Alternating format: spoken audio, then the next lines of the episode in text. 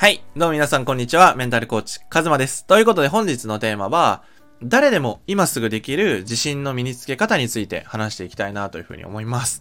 で、ちょっと前なんですけど、しん、えっ、と、自信のない人はいないっていう音声を撮影したんですよね。で、それ、あの、本当にたくさんの方が、あの、見ていただいて、おすすめとかしていただいて、あと公式 LINE の方で聞きましたみたいな、あの、コメントとか感想を送ってくださる方、本当にたくさんいてめちゃくちゃ嬉しいんですけど、それと僕すごいびっくりしたのが、あれ、あの、音声聞いて起業しますみたいな コメントしてくださった方がいて、あの、めちゃくちゃ嬉しくて、え、どういう、すごいっすねみたいな。どういうことっすか？みたいな。詳しく教えてくださいみたいな。で、その方がおっしゃってたのは、あの、自分がこう起業するとか、したいってずっと思ってたけど、自信がなくてとか、こう、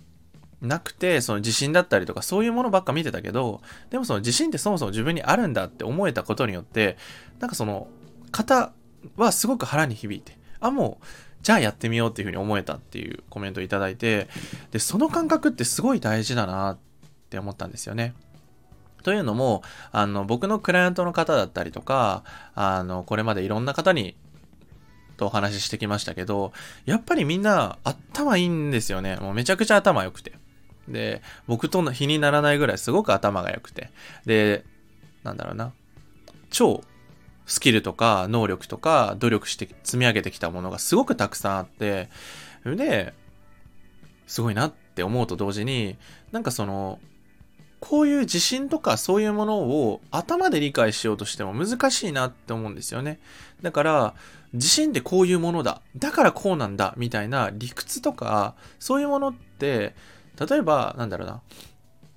その難しい領域なんですよね。例えばなんだろうな。NFT とか、そのデジタルの媒体でお金が発生するって難しいですよね。理解しようと思っても。例えばスピリチュアルの話とかも、頭でどんなに理解しようとしても分かんないんですよ。でも感覚としてなんか分かるみたいな。その感覚とか、なんだろうな、そういうものがすごく心には大事だなと思って、だから今回は、と言っても、なんか自信って、なんか感じるものなんだよって言われても、自信がなかった頃の僕は、あの、絶対響いてないし、あ、あとすごく伝えたいのは、その頭がいいとか、あの、才能があるってめちゃくちゃいいことで、ただ、その、例えばなんだろうな、僕だったらもうめちゃくちゃメンタルに悩んでたんですよ。で、そして同時に、あの人の心を理解したいとか、この人何考えてんだろうなっていうのを理解したいっていう思いで、僕ずっともう高校生ぐらいからメンタルとか、マインドとか、そういうものにすごく興味があって、潜在意識とかね。で、そういうのを勉強してって、でもこれが、なんだろう、自分がそれで、あの、なんだろうな、授業になると思ってなかったんですよ。本当に1ミリも。だって、その、いわゆる常識というか、そういうものって、なんだろうな、例えば、精神科医。僕本当思ってたのは大学で心理学の勉強したいなって思った時にあの高校の先生がいや心理学は就職が難しいからやめなさいって言われてたんですよね。言われたんですよ。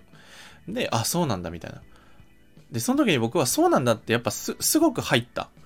んですよ。まあやっぱ従順だしあの先生の言うことはそうなんだろうなって。だって人生の先輩じゃないですか。でも今になって思うのはそのいや、就職とか別にそんな気にせんでよかったなって。でも先生の立場も、やっぱ就職した方が、そのなんだろうな、幸せになれる確率は上がるんですよね。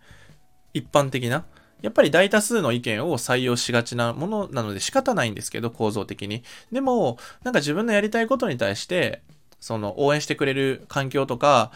その、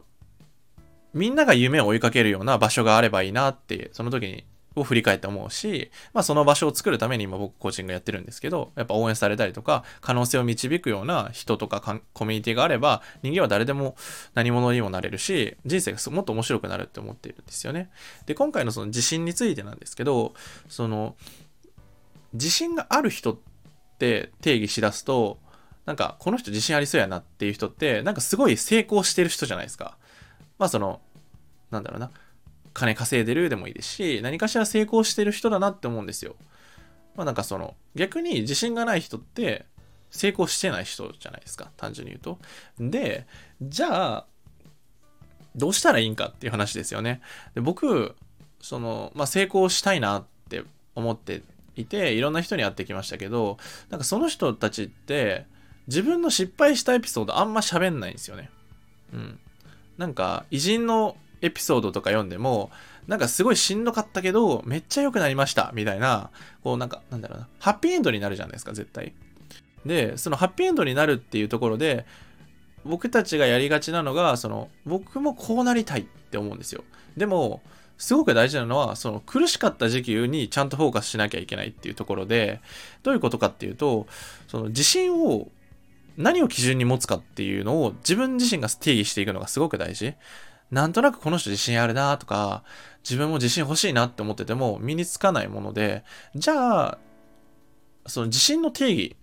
を自分で作っていっていい？で、じゃあ僕はどういう自信の定義にしてるかっていうと、あの、どれだけ失敗できたかっていうのを基準に、あの、自信っていうのを僕は定量的に見ています。まあ、どういうことなのかっていうと、あの、最近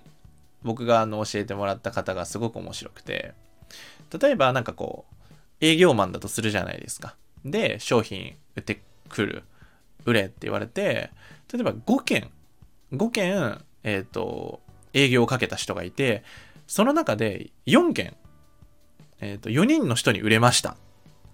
ていう人がいたとするんですよね。そしたら、まあ、5分、100%で5で割ったら25なんで、まあ、大体75%制約率。もう超高いんですよ。鬼高い。もうすごすぎる営業マンなんですよ。で、僕たちはそういう人を見てすごいって思う。うん。あ、この人って5人話して4人に制約するのめっちゃすごいみたいな。で、俺もそうなりたい。で、で、み、で、自分の蓋を開けたら、例えば5人中0件みたいな。うわぁ、みたいな。自分で雑魚いなみたいな思っちゃう。そこがそもそも間違っているっていう話なんですよ。え、どういうことって僕、あの、その話聞いてて思って、結局、その結果に対して自信持っててもしゃあないと。その営業マンは、できる営業マンだからそれだけできているって。でも、できない営業マン時期は絶対あったはずだっていう。そのできなかった営業マンの時に、と比較しなきゃいけない。比較するのであれば。だから、例えば、5件、なんだ、1ヶ月のうちにま5件、めちゃくちゃ少ないんですけど、5件中4件制約してる人よりも、例えば、100件アポして、1件しか取れなかったって人がいたとするじゃないですか。ああ、違うな。100件、あの、めちゃくちゃアポ取って、まあ、セールスかけて、4人しか売れなかった。だったら、制約率めちゃ低いんですよね。だから4%じゃないですか、単純に。で、75%の人と4%。でも制約した数は一緒みたいな。で、じゃあ、どっちが10年後、1年後に成長してるかって言われたら、絶対100件やろっていう話なんですよ。なんでかっていうと、その、例えば営業だと、100人の人と本気で向き合ってたら、だんだん分かってくるんですよ。あ、この人でこういうパターンやなとか。でも、その制約、いかに人に会ったかっていうのが営業において一番大事。それが人間理解になるし、自分の技術が高めることになるって。で、それは独立とか起業とか何かこれから新しいことを始めるときも同じなんですよね。最初からうまくいこうっていうとこにフォーカスを当てるんじゃなくて、いかに失敗できたか、いかに失敗したのかっていうのがすごく大事。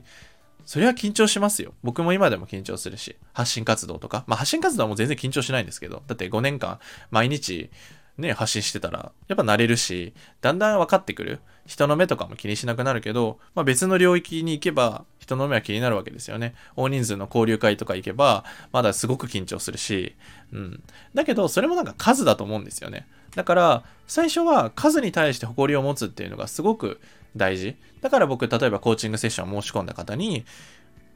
もう本当受けたことないですみたいな方も来てくださった時に、それすごいことですよみたいな。新しいことをするって、人間できないですから、みたいな。うん。本当に人間、人間できないんですよ。だって、なんだろうな。同じことを、今と自分と同じことを繰り返してたら生きていけるんだったら、新しいことで何かリスクを冒す恐怖心はいらないから、あの、やらなくなる。でも、挑戦したい方で、あの、例えば失敗めちゃくちゃしてたら、売り上げ上がんないじゃんとか、なんだろうな、無駄じゃんみたいに思われがちなんですけど、その思い出してほしいんですけど、その安定できる仕事っていっぱいあるんですよ。言ってもね、今の時代。でも、その、これから僕、今後の未来とか、まあ、AI の発達とかで思うのは、その、いかに生きてる実感を持ちながら、人間らしく生きていくのかっていうのがすごく大事だと思っていて、だから失敗したらめっちゃ悔しい。なんで俺うまくいかないねみたいな。で、すごく悩む。もうなんで悔しいみたいな。そういう風にチャレンジした結果得られるのが悔しいって感情だったりとか、その、また頑張ろうとか、負けたくないとか、そういう感情ってすごく生きてる実感だと思うんですよね。でもそれがだんだんとなくなってきてしまう。大人になると。なぜかっていうと、大体やったら、こんな風な結果になるだろうってシミュレーションができちゃう。これまでの経験で。それってすごく大事なんですけど、それ全てをシミュレーションして、勝手に分かった気になってたら人生思んない。まさに僕の大学時代なんですよ。どうせこれやってもうまくいかへんやろとか。でもそれって過去の自分をベースに立ててるんですよ。例えば今あなたが何か起業したらもうその過去のリソースって過去のそのシミュレーションって通用しないんですよ。だって新しい一歩だったから。だからこそ怖いんですよ。家を引っ越すとか、海外に引っ越すとかなったら、その今までの常識とか、その紙幣も変わるし、人間関係も変わるし、言語も変わるみたいな。変わりすぎて、自分の今までのルールとか常識とか、そのシミュレーションが通用しないからすごくストレスになる。でもなんか、それがすごく大事だなと思うんですよね。うん。まあ、いわゆる張り合いですよね。張り合いのある人生。で、その同じような、ずっと同じようなレール。例えば僕だったら大学卒業して就職するんだろうなって、レールをイメージできちゃう。で、なんか難しいのが、イメージできるものって思んないんですよね。本当に。なんだろうな。映画のオチ分かってる映画見ないじゃないですか。最後、こいつが犯人ですって言われて コナン見ないじゃないですか。あ、もう分かってるんだ、みたいな。でも、その、なんだろうな。犯人は誰かって思うから僕たちはコナン見るわけで、どん、大どんでん返しとかも気持ちいいから見るわけですよね。だから自分の人生をそういう風に当てはめていくのが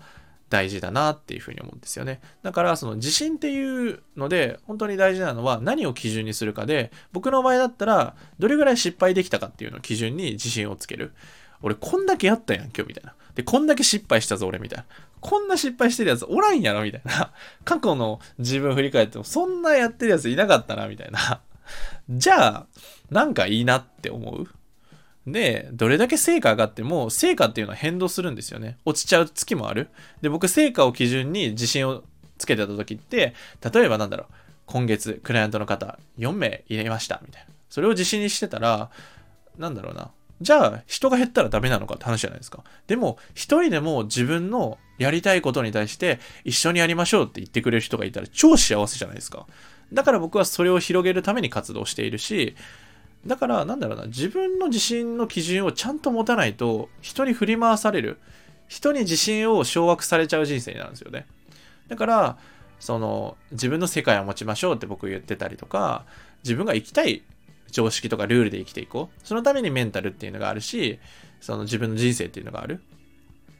そこがなんか僕はすごく大事だなっていうふうに思うので、ぜひ皆さんも自分の自信の定義、例えば僕だったら失敗ですけど、それを採用していいなって思うなら採用してみてください。で、失敗するためにどうしたらいいんだろうってめっちゃ考えてください。これね、結構面白いです。今僕新しい授業やってるんですけど、そっちもね、めちゃくちゃ失敗しまくってて、ああ、面白いなと思いながらやってます。だから本当にぜひ失敗して、で、なんかその失敗を褒めたたえるような場所が欲しいなって僕すごく思ってて、まあその一つがコーチングセッションだし、あの来年の1月に僕、あのコミュニティというか、まあ期間限定でがっつりやろうと思ってて、もう超あの、面白い人生にしたいとか、行動したいとか、目標を達成したいとか、そういうこう、前に進みたいなって方に、あの、すごくぴったりなコミュニティを作ろうと思ってて、もう超ワクワクしてるんですけど、うん、だから、自信を持ちたいなって思うのであれば、自分で勝手にルール決めていいです。これが俺の自信やって思って、それ基準に周りを見渡してみてください。その中で、俺が一番やってんなって思えたら、それが最高なんで。うん。だから僕はその他人と比較するっていうことを、えっ、ー、と、能動的にやっていくっていうのが大事です。なんだろうな。サッカーっていう、ああちょっとこれはもうまた長くなるので、ちょっと次回話します。もうこれ、ほんともう2時間ぐらい話しちゃうんですけど、うん。ちょっと、あの、また話します。ということで今回は自信のつけ方でした。うん、本当に誰でもできるのでね、ぜひやってみてください。あの、公式 LINE の方にも、この自信についての深掘りしたセミナーだったりとかもプレゼントしているので、ぜひ興味のある方、もっと自分の自己理解、本当の意味で自己理解していきたい。心に対して自己理解していきたいという方は、ぜひそちらを見て、あの、学んでみてください。ということで本日の